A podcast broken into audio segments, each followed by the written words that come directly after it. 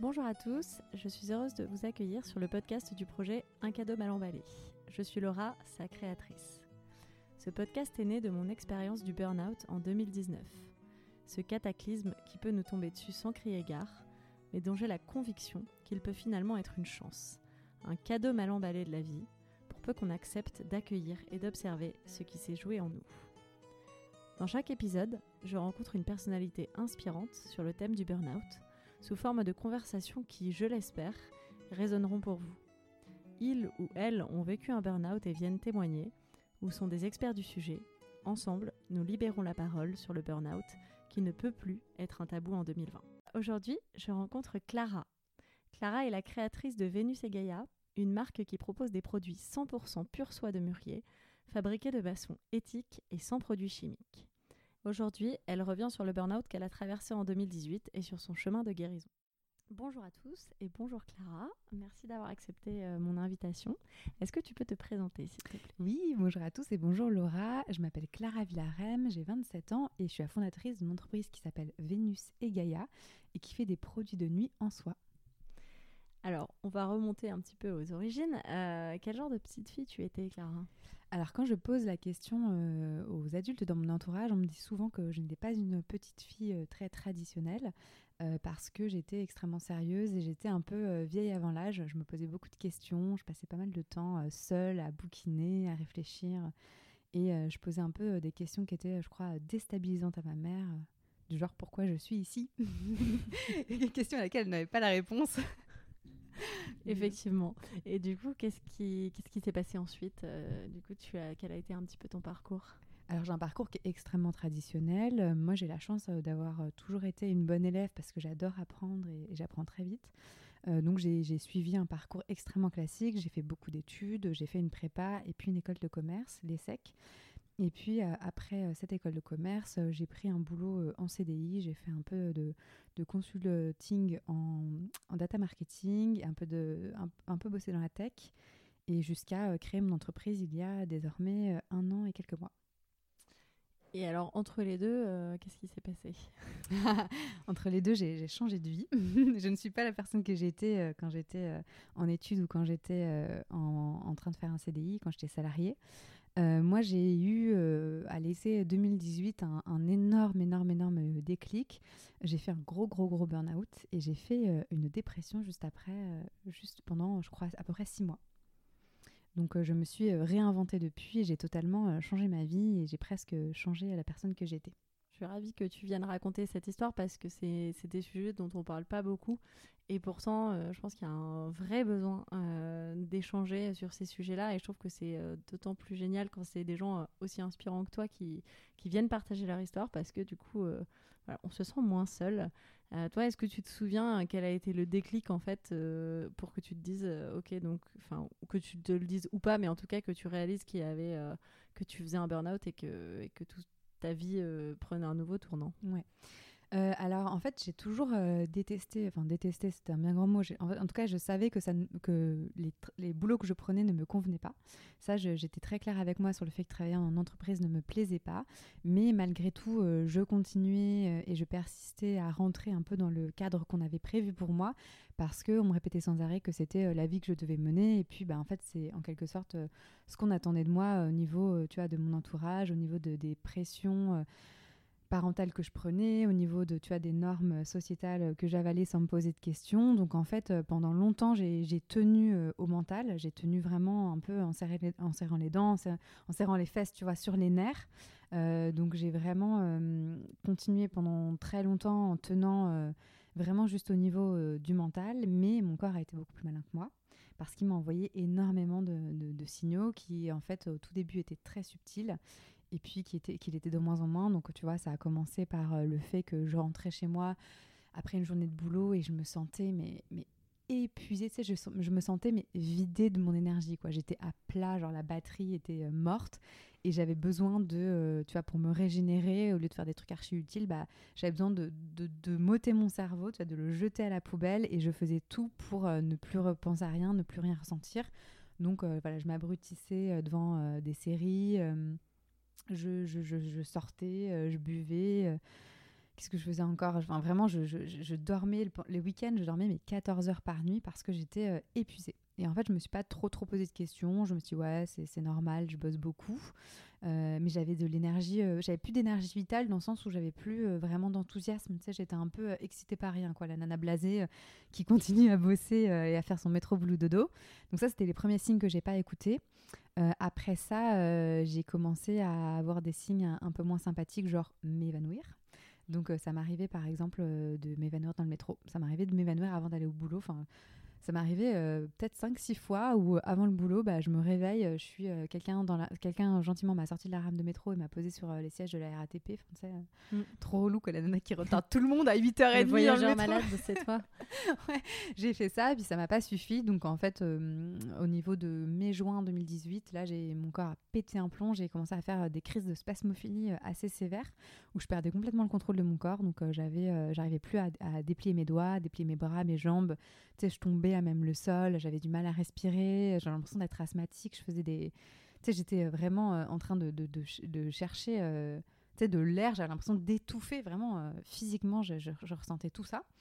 Et puis après ça, j'avais le double combo, évanouissement, spasmophilie, crise de panique aussi, crise d'angoisse, donc donc euh, là, c'était euh, la totale. Et euh, j'avais beau aller chez les médecins, chez les médecins, on me diagnostiquait rien de physique. En fait, les gens même, enfin les médecins ont été jusqu'à penser que j'avais des maladies auto-immunes indétectables, tu sais, qu'on ne connaissait pas encore, parce que j'étais pas carencée, parce que physiquement tout allait bien.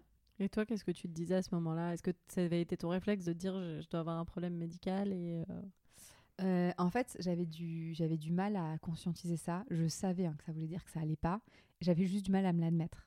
Et mon corps, il, bah, il, était prêt bien avant moi, tu vois. Il m'envoyait tous les signaux depuis longtemps et en me disant change, quelque chose, quoi. Il faut que tu changes ta façon d'être, ta vie, enfin, change des modalités. Mais j'avais tellement peur euh, d'ouvrir les yeux sur ça qu'il a fallu que ça passe par, le physique. Et en fait, j'ai l'impression que tu es presque plus écouté quand, c'est ton corps qui lâche que simplement dire bah, je suis pas heureuse, quoi.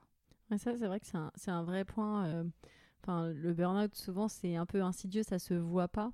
Euh, et pourtant, ça peut être très grave. Et je pense que c'est ce qui contribue au fait que les gens comprennent pas forcément ce qui est en train de t'arriver.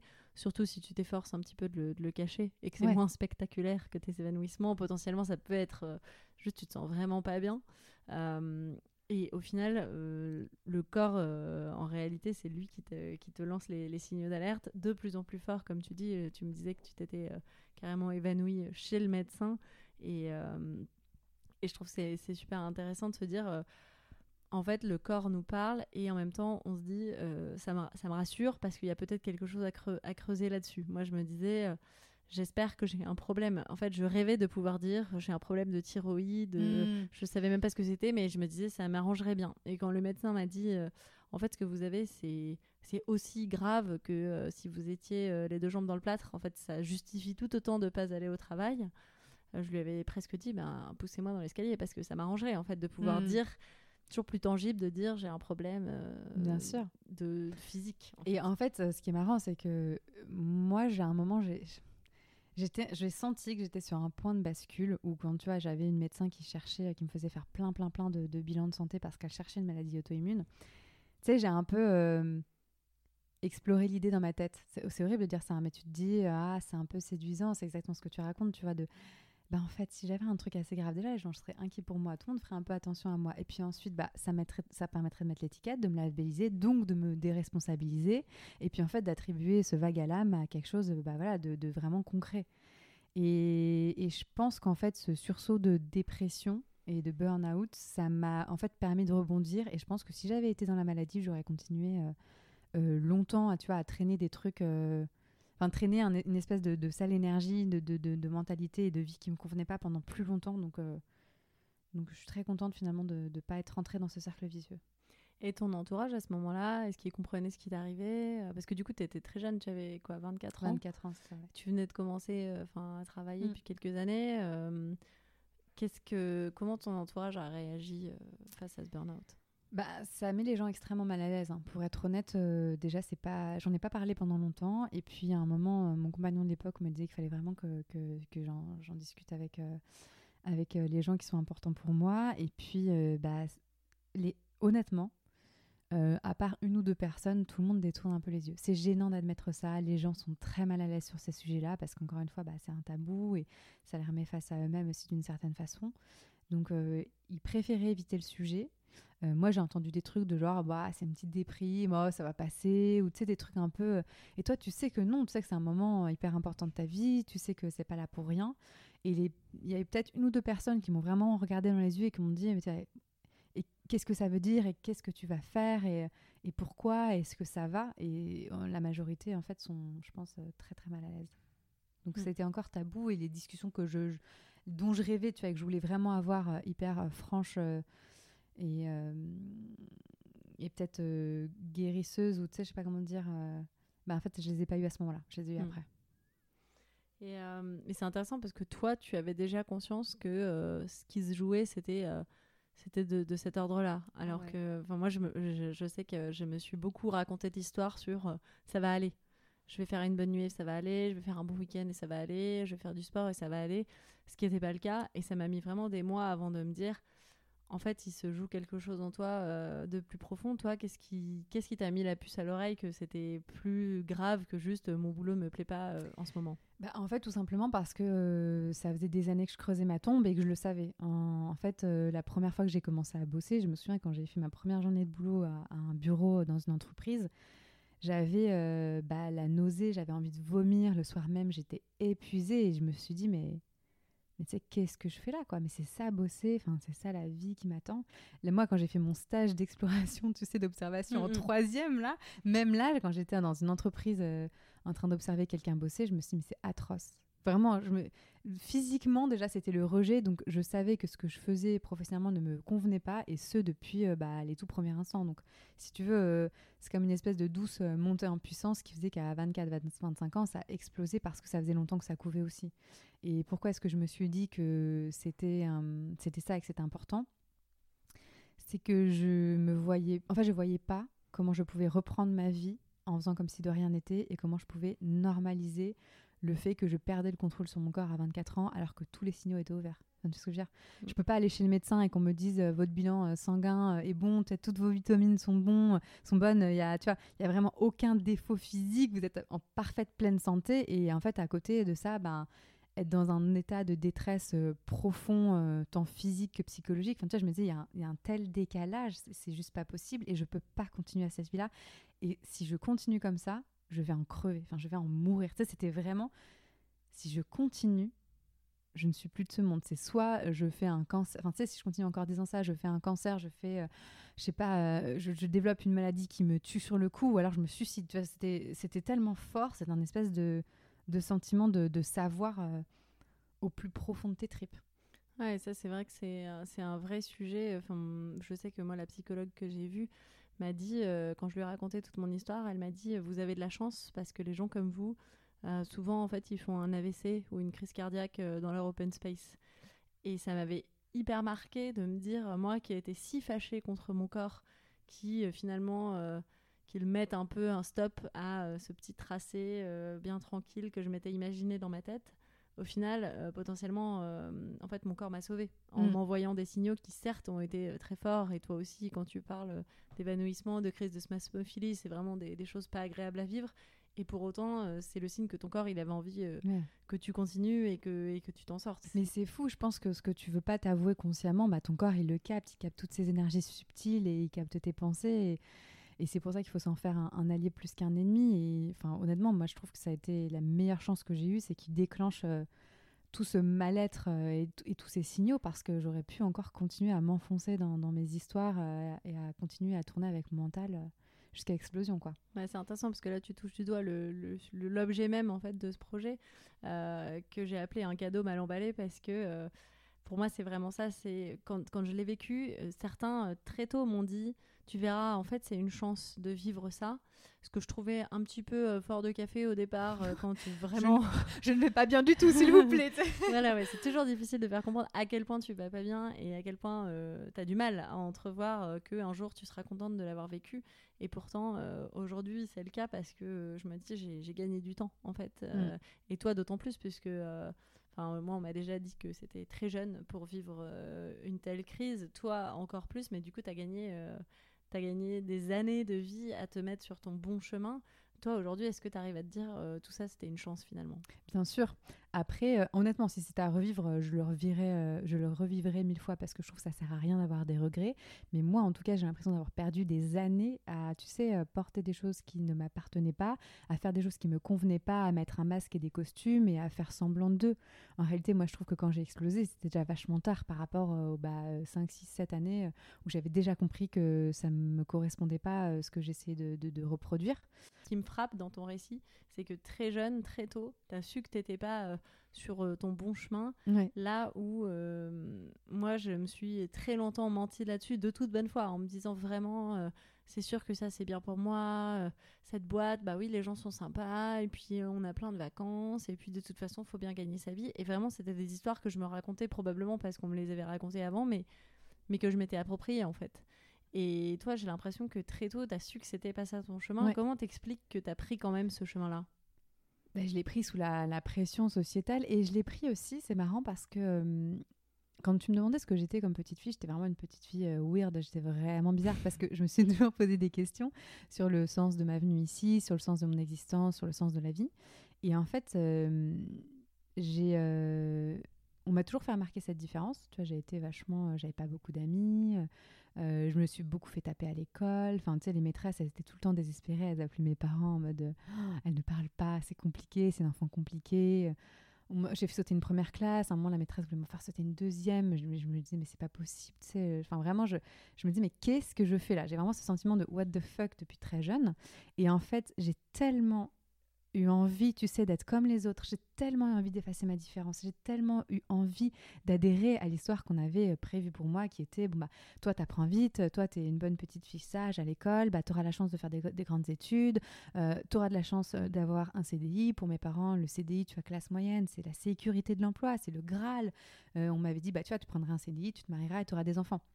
Et j'avais vraiment profondément envie d'adhérer à ce conte-là, à cette histoire-là, parce que j'avais, bah c'est comme tout le monde, tu vois, j'avais envie d'être euh, acceptée comme j'étais, j'avais envie d'être aimée, et je crois que j'ai fait tout ça parce que je pensais que euh, répondre aux attentes des autres et aux attentes de la société, et mener la vie qu'on attendait et que je mène, ça me rendrait heureuse, et ça ferait en sorte que les autres m'aiment et que, que je m'aime en fait. Mm. Et en réalité, non. En réalité, je ne suis pas cette personne-là. Je ne suis pas une jeune cadre dynamique CSP, qui va dominer le monde et faire euh, quatre enfants et avoir un mari, euh, je ne sais pas quoi. Non, je ne suis pas cette personne-là. Cette histoire, elle ne m'appartient pas. Et, euh, en fait, je trouve que mm, jouer l'histoire de quelqu'un d'autre et jouer la vie de quelqu'un d'autre, c'est extrêmement dangereux. J'ai essayé, franchement. Heureusement que mon corps m'en a sorti. Heureusement que ce burn-out est arrivé parce que j'aurais été profondément malheureuse pendant euh, encore 40 ans. Et en fait, moi, je me suis toute jeune posé la question, la question de mon existence, posé la question de ma différence. Et, posé, et quand je regarde en fait les, les, les vies en fait qui sont prévues un peu de, de cadres jeunes actifs, qu'on fait des grandes écoles, tout ce que tu veux, je me dis mais quelle est la finalité? Quelle est la finalité d'avoir un super boulot? C'est amasser plus de richesses, ok. Avoir une meilleure position sociale, ok. Donc ça veut dire plus de pouvoir, plus d'argent, ok. Ça ne veut pas forcément dire plus d'amour. Bon, faire des enfants à mari, ça ne veut pas forcément non plus garantir que tu seras heureux. Tu vois, c'est un peu cette question de bah, quel est le sens de tout ça? Je, veux bien adhérer à cette histoire, mais je me rends compte qu'elle ne me convient pas, que je me rends compte que c'est pas moi. Ça, ça, en fait, ça, j'étais en décalage avec ça et, et je l'ai joué parce que euh, j'ai bêtement euh, cru que ça m'épanouirait, ce qui n'est pas le cas. Et heureusement que ce burn-out m'en a, réveillé parce que parce que ça m'a permis de voir le monde autrement et ça m'a permis de revenir à l'essence même de qui j'étais. du coup, tu vois, tu viens de répondre à la question d'avant, qui était ah, est-ce que tu trouves que c'était une chance Oui, c'est une chance. Et je pense d'ailleurs, je, je, le dis ici que ma petite formule, c'est que pour moi, euh, tu fais un burn-out quand ton âme, elle est tellement pas satisfaite et épanouie et assouvie, tu sais qu'elle hurle en toi et comme tu n'écoutes pas, elle est obligée de t'envoyer un coup de massue sur le crâne en espérant que bah, tu te réveilles et, que tu sois changé. Moi, c'est ce qui m'est arrivé. Et honnêtement, euh, vraiment, je pense que c'est un cri du cœur. c'est super intéressant ce que tu disais sur le fait d'être de, d'être toi et de te dire que tu fais ta, propre partition. J'avais lu euh, une phrase qui disait euh, Soyez vous-même, les autres sont déjà pris. Mais oui Et c'est vraiment ça, mais, mais en même temps, c'est tellement difficile de, de, savoir qui on est nous-mêmes. Et moi, je sais qu'on m'a dit Tu peux faire ce que tu veux.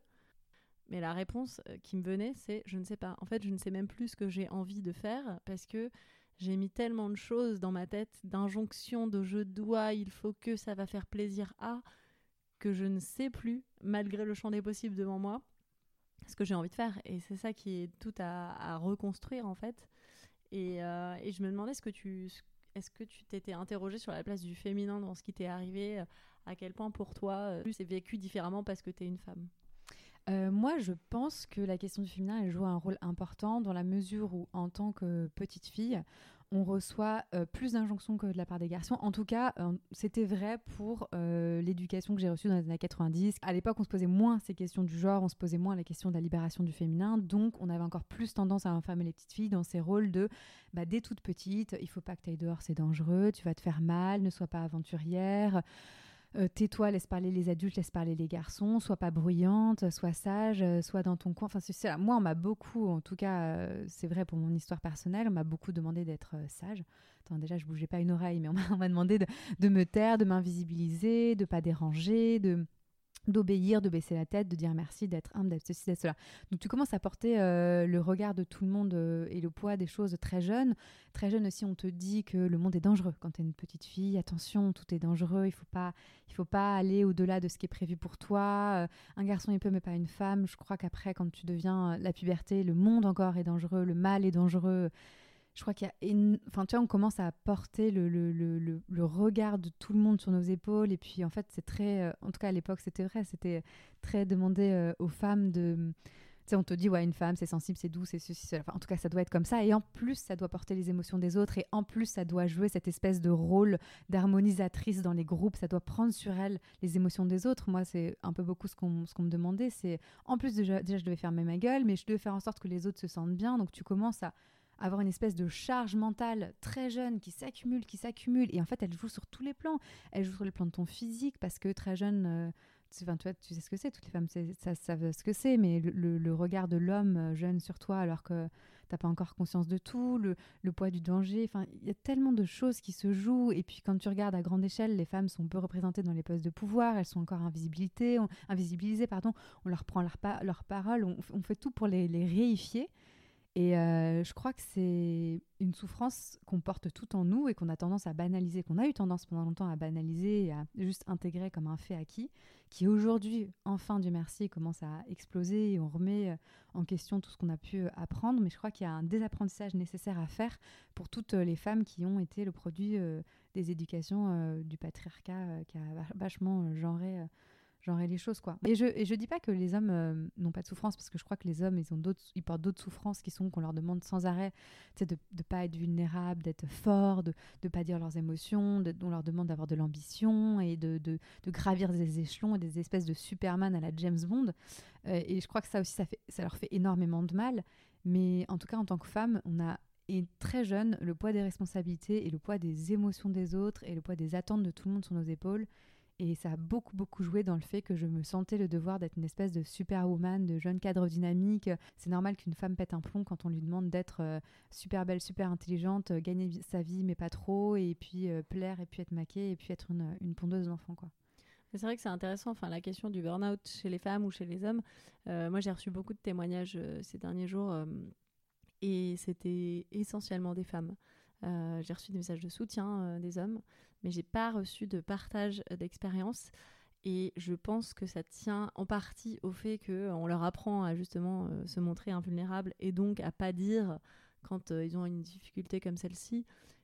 Et en même temps, je crois et je leur souhaite qu'ils le vivent un peu moins euh, parce que euh, ils se sont peut-être mis moins d'injonctions, ils ont peut-être moins euh, rempli leur petit sac à dos de tout ce qui devrait être fait. Et au final, nous, on se trimballe un sac à dos qui pèse un sacré poids.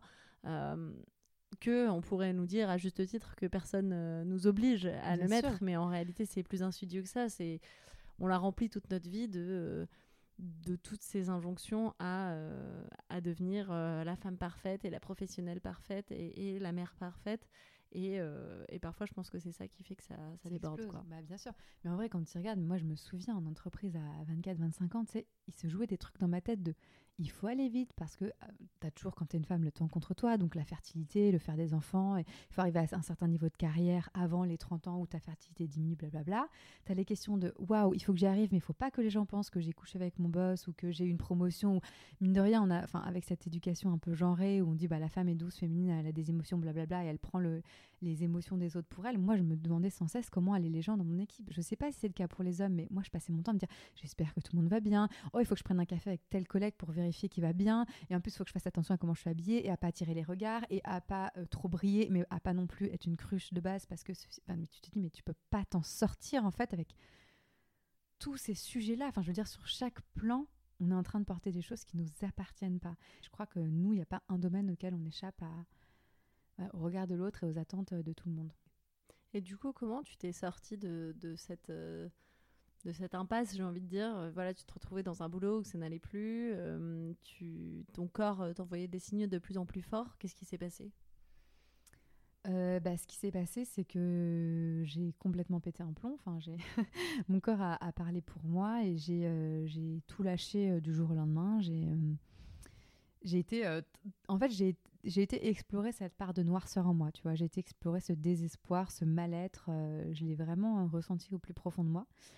Et puis jusqu'à ce que je sois au fond de la piscine, face au mur, appelle ça comme tu veux, mais jusqu'à ce que je me dise et maintenant, tu vois, et après et euh, j'ai été pendant un moment euh, face à cette question de, tu vois, est-ce que je m'ôte la vie ou est-ce que j'ai encore envie euh, de maintenir, de me maintenir en vie et de, tu vois, de rebondir et de faire quelque chose? Et honnêtement, quand tu es vraiment au fin fond du désespoir, que tu es vraiment déprimé, c'est hyper difficile de pouvoir penser qu'il y a un après.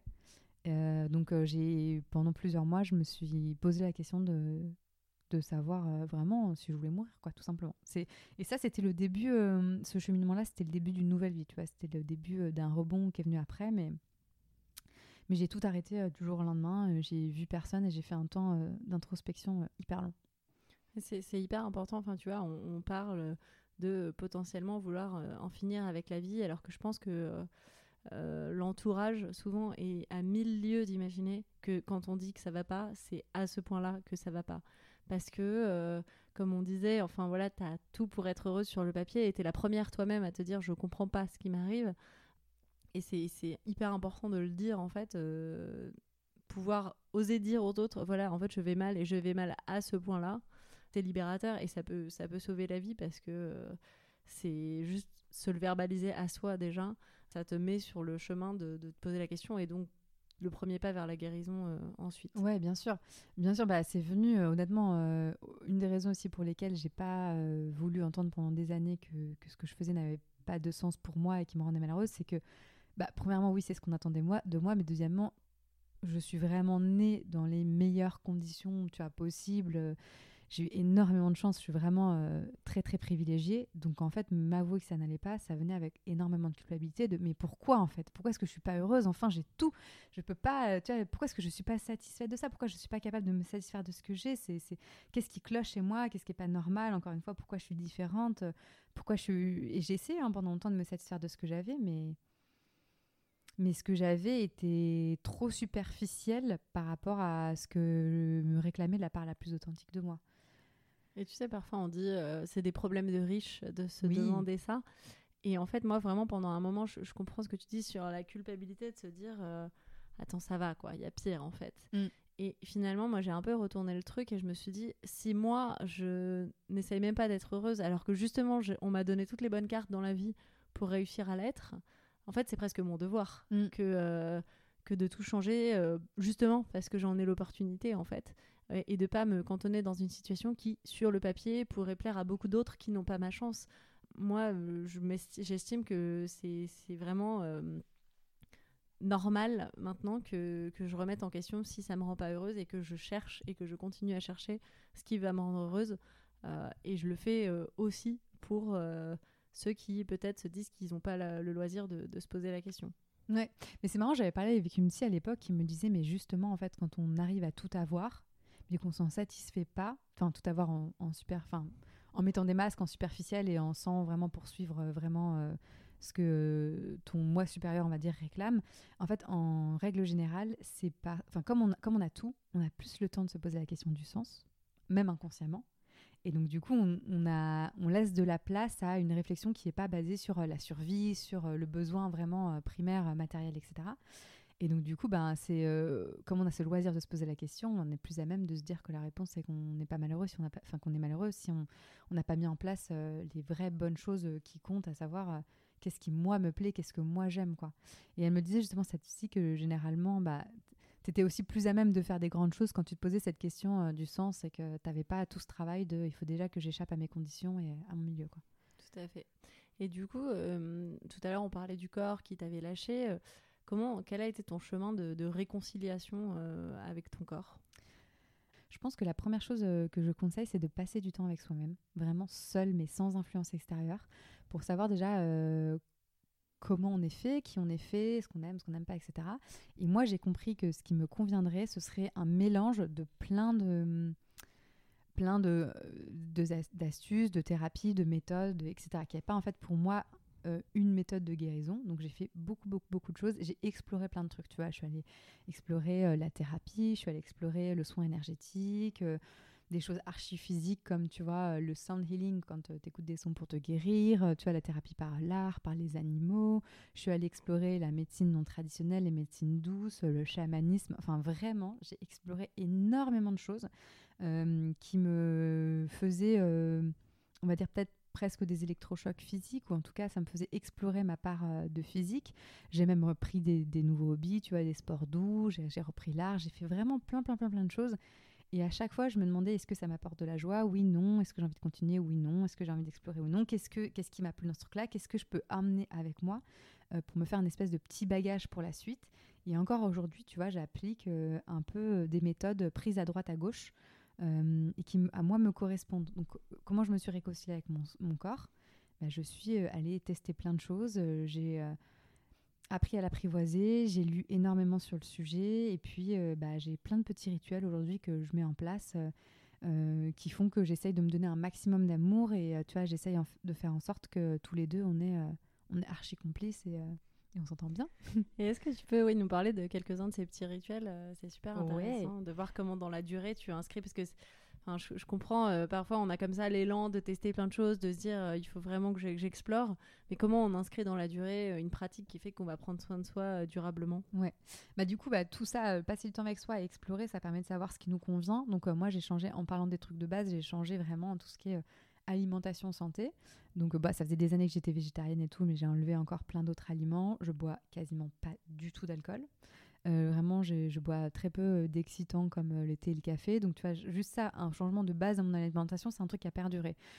ensuite, dans mes petits rituels, bah, j'ai mm, d'abord beaucoup passé de temps à guérir mon corps physiquement, donc changer l'alimentation et beaucoup dormir. Puis après, énergétiquement, donc je suis allée voir beaucoup de guérisseurs qui ont réparé mon âme, qui ont enlevé euh, voilà, des choses, du karmique, des entités pour les personnes à, qui ça parle. Donc, euh, on va dire des énergies un peu négatives que j'ai levées. Euh, je suis allée guérir des traumas physiques que j'avais eus, tu vois, des traumas qui ont fait, des petites encoches dans mon corps. Donc, tu vois, on a tous un peu nos niveaux de. Donc, j'ai passé beaucoup de temps à, guérir en fait différentes enveloppes de mon corps parce que moi, je fais partie des gens qui croient que il y a plusieurs enveloppes. Il y a l'enveloppe physique, mais tu as ton corps énergétique, émotionnel, etc., qui a différentes couches. Donc euh, j'ai beaucoup fait ça. Je parle beaucoup à mon corps, tu vois, genre euh, tous les jours je le remercie, je fais beaucoup de pratiques encore aujourd'hui, euh, des petits rituels d'amour et de gratitude. Donc ça va passer par, tu vois, bah, je bénis un peu ma nourriture dès que je mange parce que je me dis, bah tu vois, c'est des bonnes choses que je lui donne à manger, qui vont lui faire plaisir, qui vont me faire du bien. Je passe du temps à m'ancrer tous les jours dans la méditation, en pleine conscience, à, tu vois, à retrouver un, certain équilibre, à scanner mon corps, à, à lui vérifier que tout est en place, qu'il se sent en sécurité, qu'il se sent pas menacé, qu'il se sent bien. Je lui parle toujours avec amour tous les jours. Je lui dis que je l'aime, je lui dis que je le remercie. Donc vraiment, il y a plein de, plein de petits euh, rituels qui vont jusqu'à des choses très superficielles. Tu vois, même mettre du maquillage aujourd'hui ou euh, lui mettre une petite crème ou bien m'habiller, bah, je le fais en pleine conscience en me disant que l'intention qu'il y a derrière, c'est toujours la même, c'est une intention de gratitude et d'amour. Et que je fais les choses pour moi, parce que je m'aime, parce que ça me plaît, parce que ça m'apporte de la joie. Donc j'ai vraiment des rituels qui sont euh, tant au niveau euh, bah, primaire comme la nourriture que superficiel, genre le maquillage, euh, l'habit. Même, je suis désolée, mais me faire les ongles, tu vois, j'ai mis un peu de couleur sur mes ongles parce que quand j'étais archi déprimée, c'était pas quelque chose que, j'étais en capacité de faire. Bah, Aujourd'hui, je le mets parce que je me dis que c'est une petite touche de joie que je m'apporte. Et puis il y a des choses que je travaille, tu vois, bah, au niveau énergétique, au niveau. Tu vois, je suis hyper attentive au fait que l'énergie circule bien dans mon, corps, qu'il emmagasine pas de tension qu'il n'emmagasine pas de traumatisme, qu'il a libéré les émotions, que tout vraiment euh, circule euh, correctement quoi. Donc je suis hyper attentive à l'enveloppe physique, la matière, tu vois, la 3D et tout ce qui est derrière plus subtil, les corps énergétiques. C'est top parce que c'est vrai que comme la le problème est venu de là, en fait, c'est génial de passer du temps comme ça à, réparer aussi cette, cette partie-là. quoi. Et tu vois, je pense aussi que en réalité, ton corps, il sait tout. Et que moi, il y a énormément de choses qui passent par mon corps, notamment les intuitions. Tu vois, ça m'arrive quand je vois quelqu'un de, tu vois, bah, me sentir mal si je mm. me sens mal après avoir vu quelqu'un, maintenant, c'est, je ne le vois plus, tu vois. Je n'ai plus l'espace mental et le temps et l'énergie à consacrer à quelqu'un qui me met down. Si je vais dans un endroit et que l'énergie, je ne la ressens pas dans mon corps, tu vois, c'est une forme d'intuition, bah, je n'y vais plus. Si je fais une activité qui me, tu vois, euh, qui m'envoie pas les bons signaux physiquement, j'arrête. Enfin, vraiment, honnêtement, euh, aujourd'hui, euh, bah, j'écoute à 200% mon corps, ce que j'ai pas fait pendant des années. Et à chaque fois que même j'ai une bonne idée, bah, je me rends compte maintenant que quand j'ai une bonne idée, j'ai une espèce de petite euh, volte d'électricité qui me traverse le corps, j'ai de la joie dans... Tu sais, j'ai plein de petits pavillons dans le ventre, j'ai le cœur qui bat vite, j'ai la chair de poule. J'ai su en fait apprendre à reconnaître euh, les bons signaux et les mauvais signaux. Et en fait, je me sers de mon corps comme un espèce de compas, comme une espèce de boussole d'orientation dans ce que je dois continuer et ce que je dois laisser euh, tomber. C'est super intéressant. Et du coup, aujourd'hui, tu es chef d'entreprise. Euh, comment tu conjugues euh, cette vie de, chef d'entreprise avec... Euh, qu'est-ce que ça a changé dans ta façon d'entreprendre? Parce que c'est vrai qu'on s'imagine souvent les entrepreneurs comme des gens qui bossent 20 heures par jour en mangeant des sandwichs. Toi, comment est-ce que tu as réussi à, concilier bah, ton ambition professionnelle et, le fait de continuer à prendre soin de toi alors déjà, j'ai identifié le mythe fondateur, qui était un peu, tu sais, comme toutes les histoires qu'on se raconte ou que j'ai pu me raconter avant. Moi, je n'achète pas le mythe de la Startup Nation ça ne me correspond pas. Quand j'ai un peu rencontré au début d'autres entrepreneurs, quand j'ai entendu des gens qui bossaient 80 heures par semaine, qui dormaient 4 heures par nuit parce que dormir c'est une perte de temps, moi c'est juste pas possible pour moi. C'est un rejet total de, ce, de cette façon de faire, de cette façon d'être. Je n'adhère pas à la hustle culture, tu vois. Genre pour moi c'est débile. C'est quoi la hustle culture? C'est euh, tu sais un peu à l'américaine, genre. Euh, les, le go go go, la culture de euh, pour réussir il faut bosser 80 heures par semaine et puis amasser un tas de richesses, mais il faut, en fait, il faut être dans l'effort constant, tu vois, faut être dans l'autodiscipline, dans la contrainte. Tu as beaucoup d'anciens mecs de, de l'armée américaine ou des espèces de gros euh, coachs euh, coach motivational speakers euh, qui sont un peu dans ces discours-là, quoi, et qui, font, qui vendent des best-sellers de pourquoi est-ce que ma boîte a marché, pourquoi est-ce que j'ai levé 100 millions ou fait un milliard d'euros? Bah, c'est parce que j'ai. moi, j'entends des trucs, je me lève à 4h, 5h du matin, je commence la journée par une heure de course à pied, ensuite je mange euh, six œufs blancs pour avoir euh, plein de protéines. Enfin, mais moi, c'est une hérésie pour moi, tu vois. Mais attention, n'oubliez pas de vous prévoir deux heures par semaine pour gérer vos relations. Mais non, pour moi, c'est le tout est antinaturel. En fait, pour moi, cette énergie, tu vois, c'est une énergie euh, qui appartient à l'ancien monde. C'est un peu l'énergie du patriarcat où, le masculin sacré l'emporte.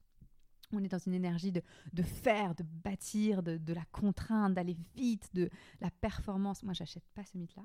Donc, comment est-ce que je suis une chef d'entreprise? Bah, Je suis une chef d'entreprise qui fait pas forcément les choses de façon très conventionnelle. Moi, je bosse pas 8-9 heures par jour. Honnêtement, je bosse, je pense, 5 heures par jour. Je bosse de façon extrêmement fluide. Je bosse, je bosse un peu dans un espèce de flow créateur, quoi. Les choses viennent avec facilité, de façon extrêmement fluide. S'il y a quelque chose que j'ai pas envie de faire sur le moment. Bon, après, faut pas remettre de, côté, enfin, faut pas mettre de côté longtemps les contraintes administratives, mais s'il y a des choses que je sens pas au fond de moi, je ne les fais pas ce jour-là, je les mets à plus tard.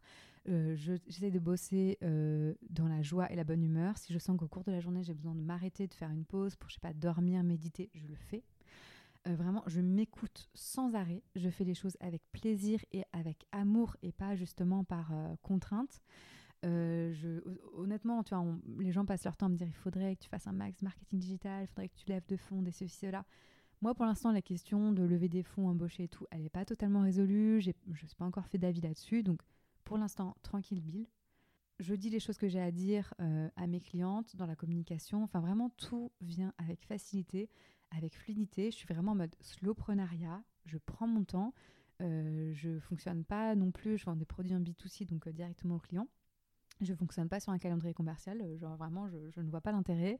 Je mets pas la pression à mes fabricants pour fabriquer vite. On y va euh, vraiment tranquille, posé. On fait les choses presque dans l'ordre naturel et on se calme, tu vois. Et ça marche. Et parce ça que marche. je tiens quand même à dire que du coup, tu as quand même créé une boîte euh, il n'y a pas si longtemps qui est euh, déjà rentable, tu arrives à te payer, tu as une communauté de presque 10 000 personnes euh, sur Instagram, euh, tout ça sans marketing, euh, donc sans investissement derrière, vraiment de l'organique grâce au contenu que tu crées. Donc je trouve que tu as vraiment, euh, j'ai l'impression que tu as vraiment trouvé euh, le, le cercle vertueux qui, qui Ouais. fonctionne. Et je suis sans cesse en, en train de lutter, euh, tu sais, contre les discours qu'on me donne, les attentes des autres. À chaque fois, je vois des gens euh, me disent, mais enfin, tu devrais faire ci, ça, tu devrais faire de la publicité. Tu... Et ben en fait, non, tu vois, je, m'écoute, même dans mon business, je m'écoute et je fais les choses autrement. Et, ce qui, je pense que ça marche parce que l'intention derrière, elle est pure, parce que l'énergie, elle est bonne. Et parce que moi, ce qui m'intéresse, c'est de créer vraiment des relations de confiance dans la durée avec les clientes et que j'ai une base euh, hyper euh, solide de, de clientes et qu'en fait, c'est un bouche-oreille qui est très fort et je prends énormément de plaisir à dessiner les produits. Et je gagne pas des cent et des mille. Et je tu je suis pas la personne qui amasse le, amasse le plus de richesse mais ma vie me convient très bien. Le business tourne. Et voilà il tourne parce que de façon organique. Mais parce que je fais pas les choses de façon conventionnelle. Et, et moi ça me va. Et je crois que l'ancienne façon de faire elle est derrière nous.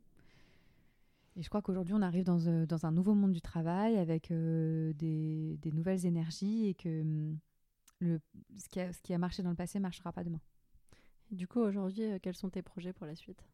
Être toujours plus ancré dans la créativité, euh, vraiment parler euh, avec le cœur de façon authentique, faire écouter ma voix, tu vois. Moi, c'est vraiment ce qui me plaît, en tout cas, dans, le business. Et je crois que c'est vraiment aller davantage encore vers la création. Moi, je vis une histoire d'amour hyper forte avec mes fabricants que j'adore et qui sont vraiment qui sont géniaux. C'est une petite coopérative agricole à l'autre bout du monde.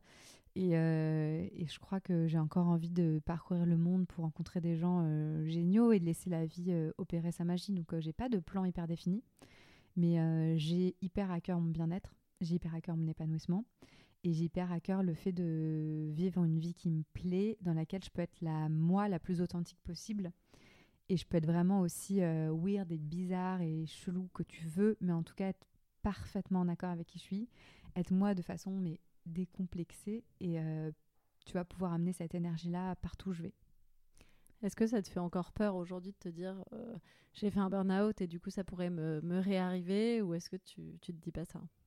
Non, je pense que euh, je pense pas que ça puisse me réarriver honnêtement. J'essaie de j'essaie d'imaginer euh, mais honnêtement, je me sens tellement forte sur mes bases, tellement sûre de moi et pour la première fois de ma vie, j'ai tu vois cette espèce de flamme sacrée qui brûle et je suis vraiment en contact avec mon cœur, avec cette énergie-là, que je pense que rien ne peut faire euh, basculer. Et je me sens honnêtement euh, hyper euh, sereine parce que mon sens de la sécurité, il est dans mon cœur, il est à l'intérieur, il ne dépend pas de l'extérieur. Parce que j'ai désappris énormément de choses que j'avais gobées pendant des années. Donc mon désapprentissage, il a il était long, mais c'est comme si en fait je m'étais éveillée à un monde nouveau. C'est comme si, bah, tu vois, mon éveil spirituel, il s'était fait en même temps, que maintenant ma vision du monde, c'est à travers mes, mes propres yeux à moi, et il voit en fait pour la première fois ce que j'ai envie de voir. Il voit avec, euh, mon, il voit avec mon âme en fait. C'est comme si je voyais les choses pour la première fois d'un regard neuf et d'un regard qui était euh, pas teinté par euh, les discours des autres, les attentes, le conditionnement. Et je me sens profondément libre et profondément sereine et profondément forte. Et en fait, euh, cette histoire de burn-out, pour moi, c'est l'histoire de la réappropriation d'un pouvoir personnel. Et pour moi, c'était euh, la descente aux enfers pour, bah, bien évidemment, renaître de, de descendre, mais pour se transformer. C'est une énergie qui est, pour ceux qui aiment l'astrologie, très scorpion. C'est une énergie scorpionesque. Euh, et c'est vraiment une bénédiction, tu vois, comme j'ai jamais connu. euh, et qui me donne aujourd'hui, je pense, de la légitimité et qui me donne encore plus d'amour et de bienveillance et tu vois qui teinte tout ce que je fais euh, bah, peut-être aussi de bienveillance dans ma façon de voir les autres et de me voir moi. C'est-à-dire que je peux comprendre que le monde va mal que les gens vont mal que les gens se racontent des histoires. Je peux comprendre parfois où ils sont tu vois. J'entends encore des choses chez mes amis où je me dis ok ils sont pas sortis de leur conditionnement ils sont pas sortis ils sont pas en train de vivre leur mission de vie ils sont pas vraiment eux-mêmes. Et tu vois, je peux entendre ça et voir ça et le, comprendre avec tout l'amour du monde et accueillir l'autre avec bienveillance et m'accueillir moi-même avec bienveillance. Donc honnêtement, ça m'a rendu euh, vraiment meilleure, je pense, sur tous les plans. Ça a fait de moi, je pense, une meilleure personne et ça m'a ouverte euh, à un monde de possibles, à un monde où je m'aime, où je vois la vie comme une chance, comme une opportunité, où je suis pleine de gratitude et de joie tous les jours, mais où je sais que le travail sur soi, il est continu. Et je sais que ça va durer une vie Et plus j'apprends et plus je me rends compte, bien évidemment, que je ne connais rien et qu'il me reste encore beaucoup de choses à, faire et beaucoup de progrès à faire. Mais, mais chaque jour, je suis un peu plus fière de moi et j'aime un peu plus ce, ce, monde et la personne que je suis. Et c'est horrible de devoir passer par cette phase de burn-out, de dépression et, et, d'état dépressif suicidaire pour se dire bah, j'accueille enfin la vie comme j'aurais dû l'accueillir dès le début. Et waouh, en fait, la vie est magique et la vie est merveilleuse et c'est à moi d'en faire ce que je veux. Et tu sais, j'ai l'impression d'être. Tu sais, un peu ce truc de. Quand tu rencontres des gens, maintenant, tu sais un peu repérer les survivants. Quoi. Tu, sais, un peu voir les gens qui sont passés par ces étapes de transformation, qui ont vécu. Euh, moi, juste après, j'ai vécu une espèce de nuit noire de l'âme où vraiment je suis descendue. Bah, quand je te disais, j'étais déprimée, mais après, j'ai eu une espèce d'énorme éveil spirituel où je me suis ouverte à, d'autres façons de, voir le monde et voir l'énergie et, comprendre mon âme et comprendre euh, l'histoire du monde. Et en fait, je sais repérer maintenant un peu les gens qui ont vécu ça. Et il y a une espèce de, de communauté qui s'agrandit un peu tous les jours. Et je crois que tout le monde a en fait envie de. Ouais, tout le monde a envie d'être heureux, tout le monde a envie de s'aimer, tout le monde a envie d'aimer sa vie et de pas simplement vivre, mais d'exister pleinement, tu vois. Et je crois qu'on a tous cette espèce d'énorme dalle en nous qui, qui demande euh, qu'à s'exprimer, qui demande qu'à être nourri. Et c'est à nous de faire en sorte euh, de mener euh, voilà, les vies qui nous correspondent en dépit d'eux et malgré tout ce qu'on ce qu'on ingurgite en termes de, discours et de, conditionnement. Donc, c'est, mais c'est hyper beau ce que tu dis et c'est, vraiment plein d'espoir de se dire que voilà, tu, t'es trouvé sur ce chemin-là. Et, euh, ce que je trouve euh, intéressant dans ce que tu dis, c'est aussi le fait que ça va durer toute une vie d'apprendre sur soi. Je trouve qu'on n'a pas trop été conditionné à ça. Euh, on n'a jamais trop appris à apprécier le chemin. On est très orienté sur le résultat. Moi-même, je me disais, bon, je veux bien apprendre des trucs sur moi si ça me permet d'aller mieux et de passer à la suite.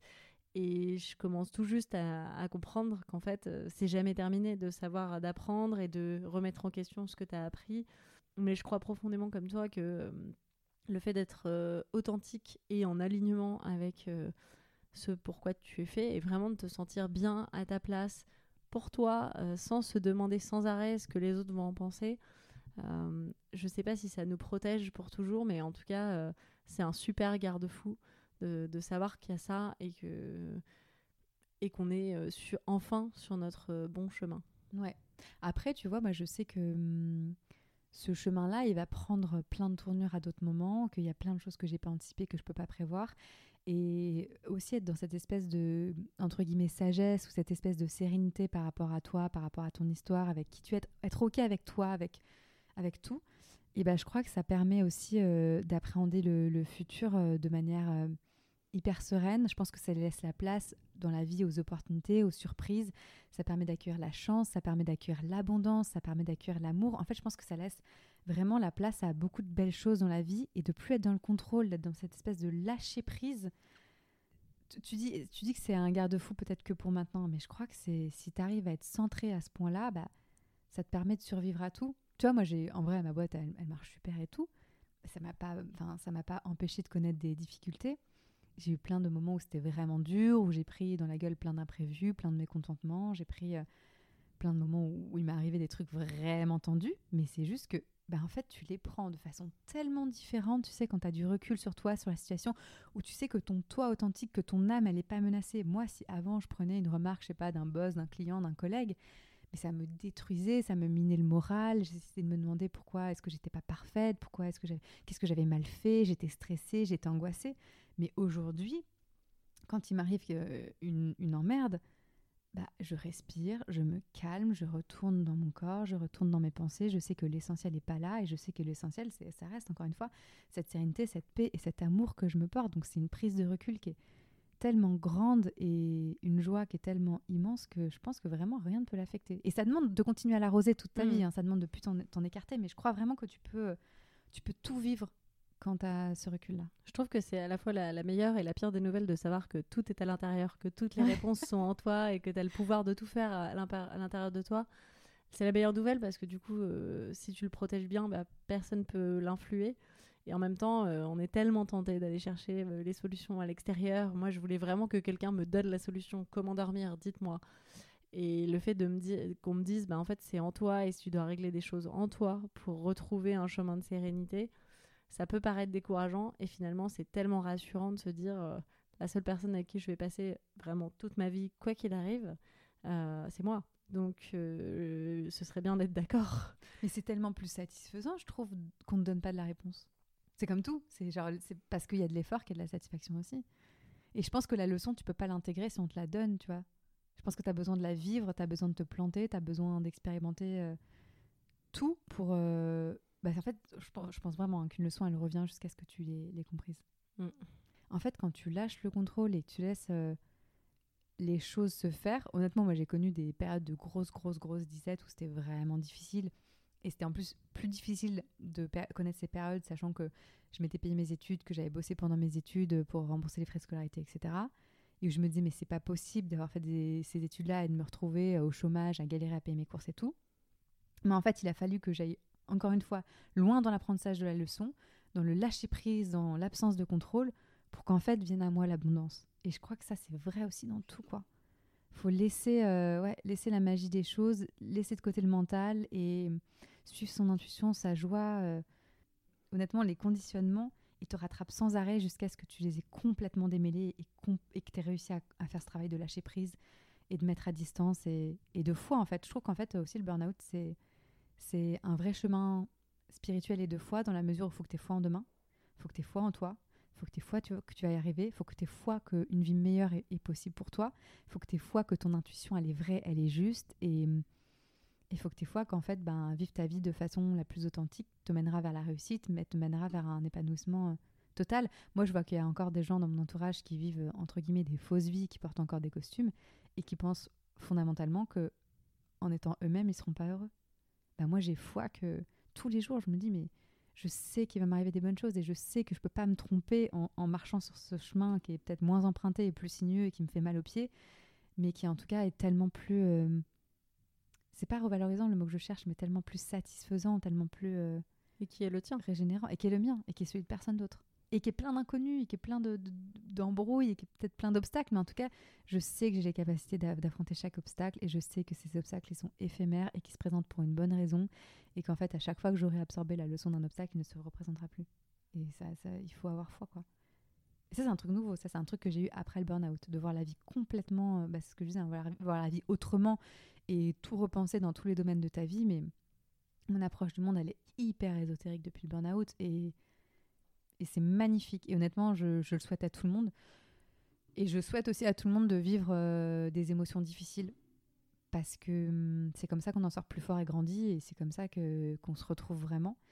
Et faites tout ce travail euh, intérieur et ce, chamboulement que personne d'autre que vous euh, peut assumer et renouer avec votre enfant intérieur, avec l'essence même de qui vous êtes, avec l'enfant qui serait fait fier de vous.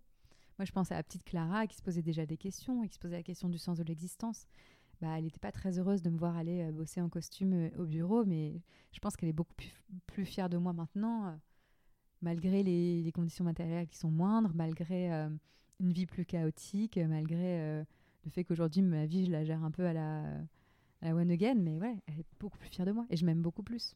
J'aime l'être humain que je suis pour la première fois de ma vie, à 27 ans. C'est un magnifique mot de la fin, ça. Merci Clara. Merci d'avoir écouté cet épisode.